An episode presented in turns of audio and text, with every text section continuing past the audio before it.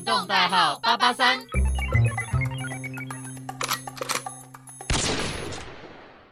欢迎来到异地 Diary，我是艾琳。那今天的第六篇要讲什么呢？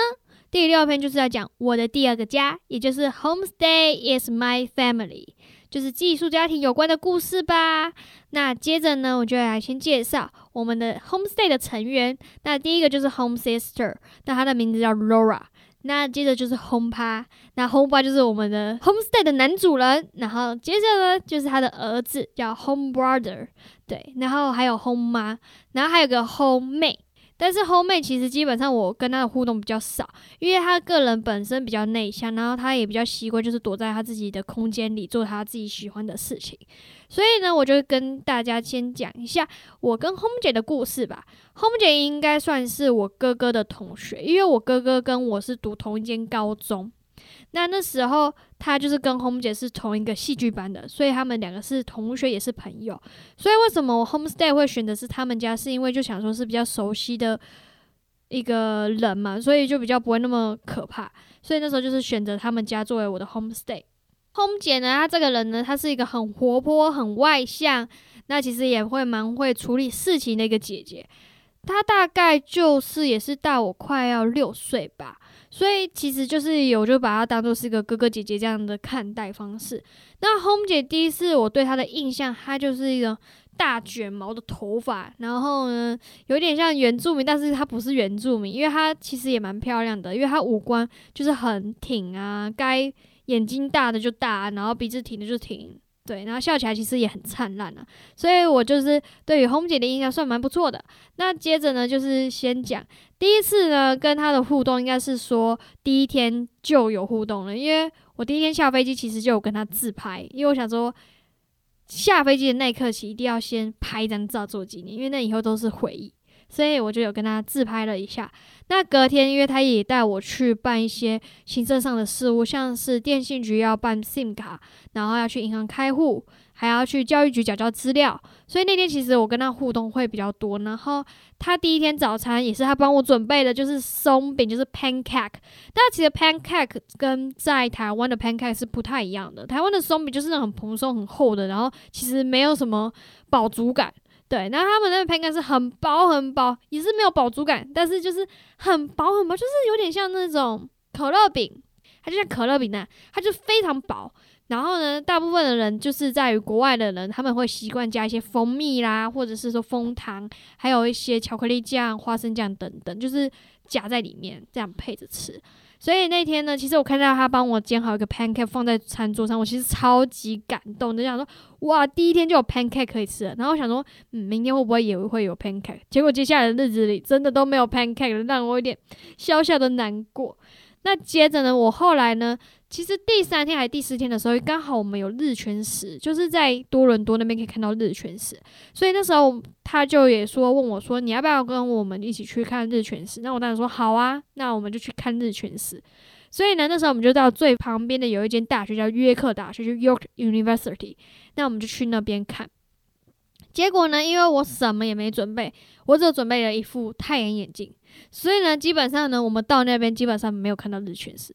因为我看到大家那个当地人，他们其实都已经准备好那些器材，就是只要戴上那个眼镜就会看到日全食。但是因为我们没有准备，所以我就没看到了。只是也不错啦，我也到他们当地的大学去走走看看，然后也看到他们非常大的一个田径场跟操场，他们就是在那边是直接打球赛的那种场地，非常的大。接下来我们后来也有一起做 brownie 跟 cookie。那那个 brownie 跟 cookie 其实是也是一个蛮荒谬的故事啊，因为那时候 cookie 就是他那时候就问我说，因为情人节快到了，要不要来做一些小饼干？我说，哈，为什么要做小饼干？他说，在于国外，其实情人节不一定说有情人的才过情人节，有时候情人节是对于说爱这件事情的一个看法，就是你也要会爱自己啊，爱家人。等等，或是你爱你身边的朋友，所以后来呢，我就听到这个事情过后，我就觉得，嗯，好像也蛮有意义的啦。所以后来呢，我就跟他一起做饼干。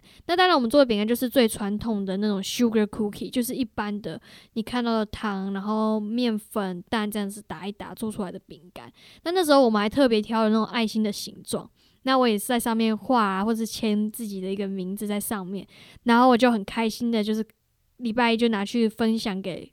我的朋友，因为我觉得这件事情也是蛮重要的，所以在于说，如果你今天在台湾，你有可能没办法体会到说情人节这一天不是只有有情人的，或者说你已经是夫妻才要过这个日子，其实也是给自己，或者说跟身边的人说一声谢谢啊，或者说你真好等等。所以我觉得这个就是跟台湾比较不一样吧。那 Brownie 是有一次，就是他刚好他去。grocery，然后他有买一些 brownie 的那个粉，就是布朗尼的粉。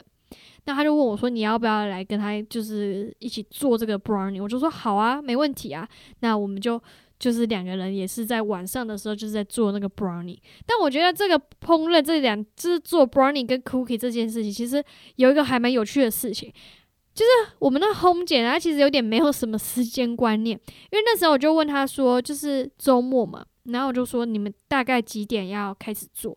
那他就说那应该是吃饱饭后吧，大概下午。嗯，然后我就想说好，那我就下午空出来给他。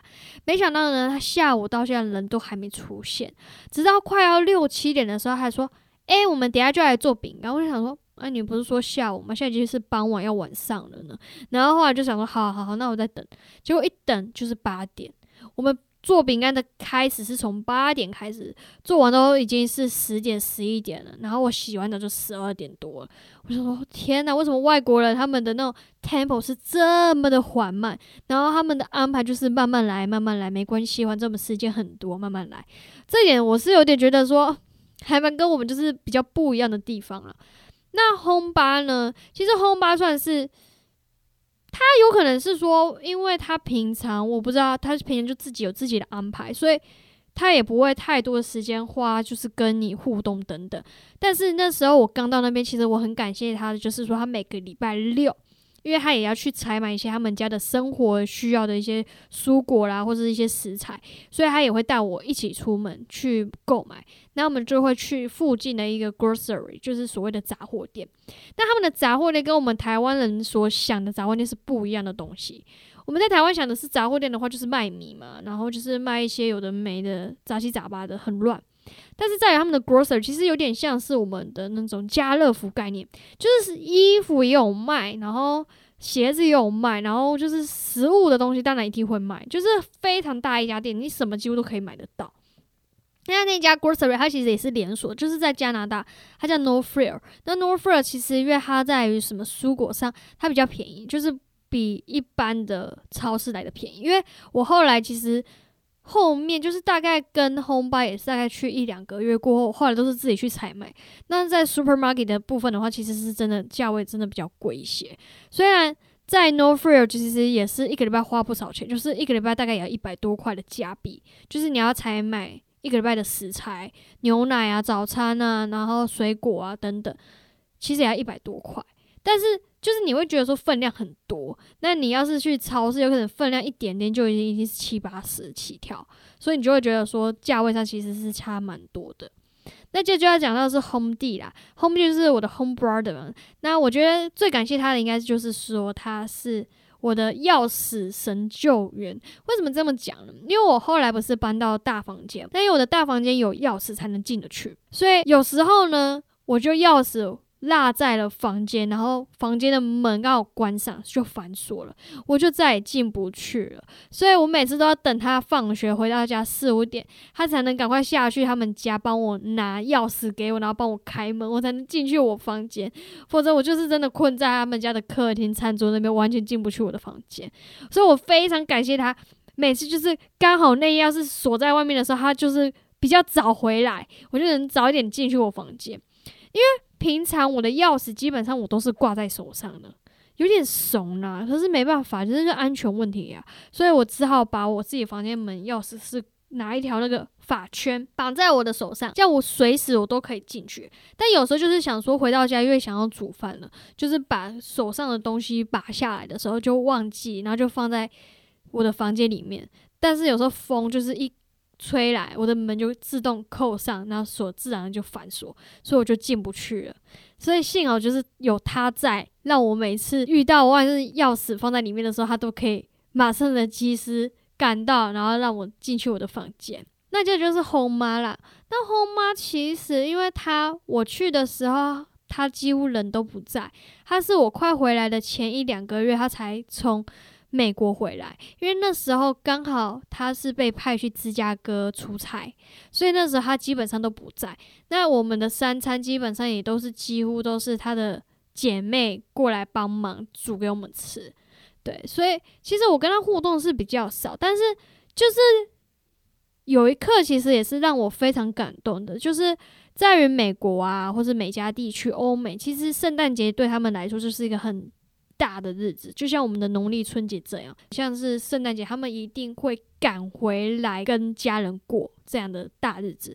所以那时候他也没有跟我们讲他什么时候回来，结果就是在圣诞节的那个前一周吧，他就听到那个行李箱拖拖拖拖拖拖拖进来的声音，我就想说。谁啊？是谁要进来这个家？没想到就是后妈，后妈就搬了两个大行李箱，因为她从芝加哥回来。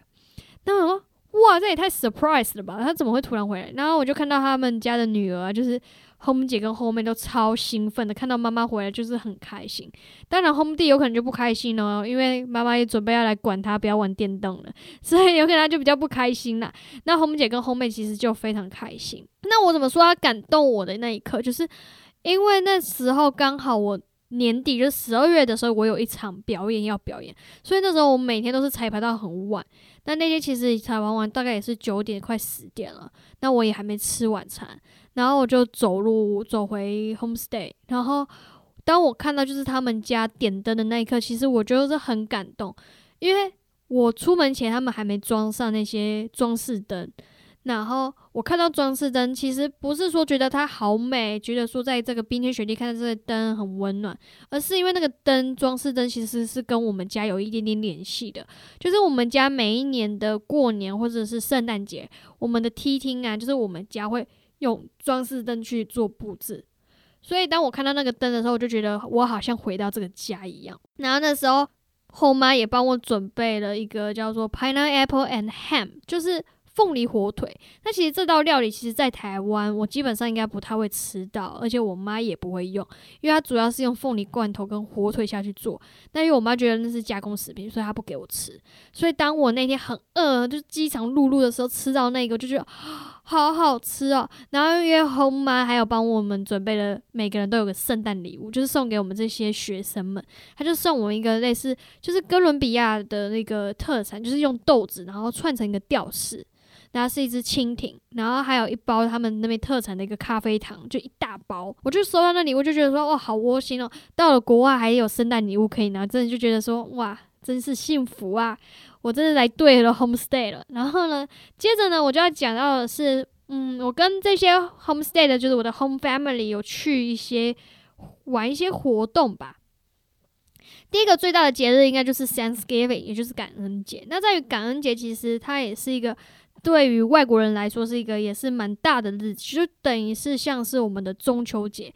那那一天呢，其实是他们一年当中会吃最丰盛的一餐，就是 Thanksgiving 那天呢，大家就是忙进忙出，忙进忙出的。那那时候我有吃他们所做的凤梨排骨，然后还有一些他们炖的汤，就是小米汤，然后也有鸡肉，就是非常丰盛。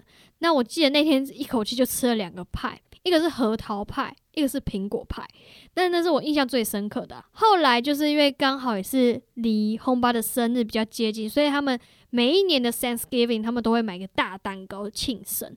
然后呢，我觉得最感动的部分应该是在于吃完这些餐点之后，我们就是全部的人就跟他们的家人呢一起到后院，然后拿着那个防水布要把游泳池。盖上去，那因为 Thanksgiving 其实是靠近快十一月嘛，大概是十一月左右，所以那时候其实就是要冰天雪地了，所以他们就是会每个人会拿一个角落，然后他们拍一张大合照，就是每个人围成一个大圈嘛，就是按照游泳池的那个图样下去围成一个圈圈，然后就是拿着游泳池的布，然后接着就会把那个钉子打上去，就是要把游泳池封起来。那我觉得这是一个很棒的仪式感呢，就是因为说在于像是以前我小时候圣诞节的时候，我们全家也会去金华酒店拍合照。我觉得那就是一种纪念，然后也是就是让大家可以团聚的一天。那其实我也很感动，就是说在于他也把我视为他们家的一个成员呐，所以我也当然我也是把他们当做是我的 home family 啊，所以我觉得就是这也是蛮值得回忆的一件事情了。